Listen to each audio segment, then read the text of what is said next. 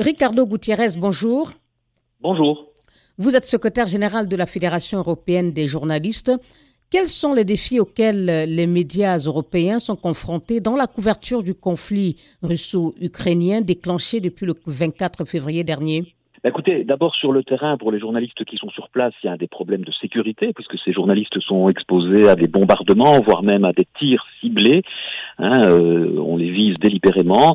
Et puis, en Europe, d'une manière générale, il y a le problème de la désinformation. À, côté de la guerre euh, traditionnelle, classique, il y a une guerre de l'information, et on assiste à une dissémination massive, je dirais, de désinformation, de fake news, euh, de propagande, et donc c'est un défi aussi pour les rédactions. Et du coup, quelles euh, appréciations faites-vous des contenus offerts sur la guerre par différents médias européens? Il y a une situation euh, très difficile dans le sens où on, a une véritable chape de plomb sur la presse indépendante euh, en Russie, puisque des tas de médias indépendants ont été fermés par le gouvernement ou ont renoncé à eux-mêmes à continuer à faire leur métier dans les conditions de censure abominables dans lesquelles on les plaçait, puisqu'il y a une, nouvelle loi qui a été votée qui, je dirais, menace de 15 ans de prison tout journaliste qui se qui serait accusé ou euh, suspecté de faire de la désinformation à propos euh, des forces armées euh, russes. Donc chape de plomb du côté russe et situation sécuritaire très dangereuse en, en Ukraine. Et on a déjà six morts, hein, six journalistes qui qui ont été tués dans l'exercice de leurs euh, fonctions. Euh, on assiste aussi à un phénomène inquiétant d'enlèvement de, journalistes euh, par les forces russes. Et donc beaucoup de prudence du côté des rédactions européennes pour essayer de couvrir l'information de manière correcte, je dirais. Vous parlez de chape de plomb sur des médias russes indépendants. Est-ce que vous voulez dire que les informations proposées euh, ou les contenus proposés par des médias européens euh, respectent le principe de l'indépendance et de l'équilibre de l'information? Je pense que oui, je, pense que la plupart des rédactions européennes tentent de faire leur euh, métier en respectant les, règles déontologiques et l'intérêt public.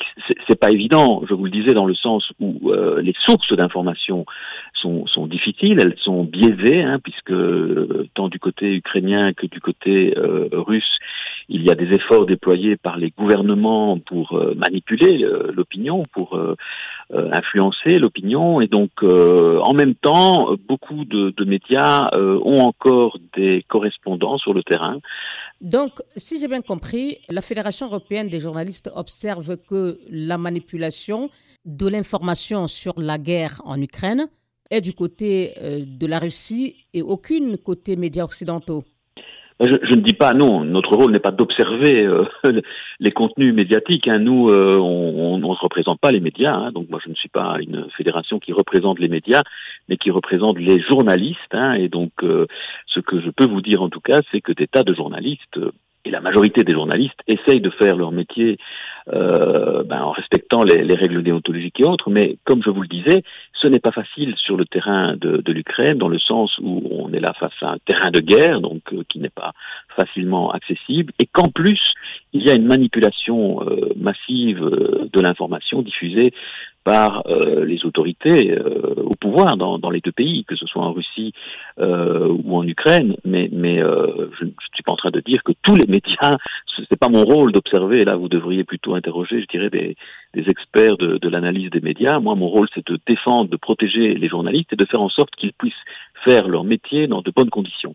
Dans quel état d'esprit sont aujourd'hui les journalistes ukrainiens, notamment? Que vous disent-ils? Oui, tout à fait. Je suis, je suis en contact quotidien avec nos, nos deux euh, syndicats ukrainiens qui représentent euh, ensemble 10 000 journalistes.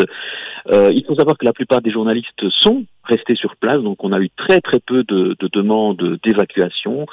Euh, on a quelques journalistes ukrainiens, euh, des, des, femmes essentiellement, puisque les hommes de, toute façon ne pouvaient pas quitter le pays, ne peuvent pas quitter le pays dans le cadre de la mobilisation. Hein, les hommes de 18 à 60 ans, euh, beaucoup de journalistes continuent à faire leur travail, y compris dans les régions occupées par par l'occupant russe. On a assisté ces derniers jours à des enlèvements de, de journalistes, les services secrets russes essayant de, de les convaincre de coopérer avec l'occupant, de les convaincre d'avouer de prétendues euh, diffusions de, fausses informations, donc à passer euh, aux aveux en quelque sorte de choses qu'ils n'avaient pas fait. Ils ont continué à faire leur travail euh, en bonne et due forme, mais vraiment on assiste là à une pression terrible de l'occupant, essentiellement russe.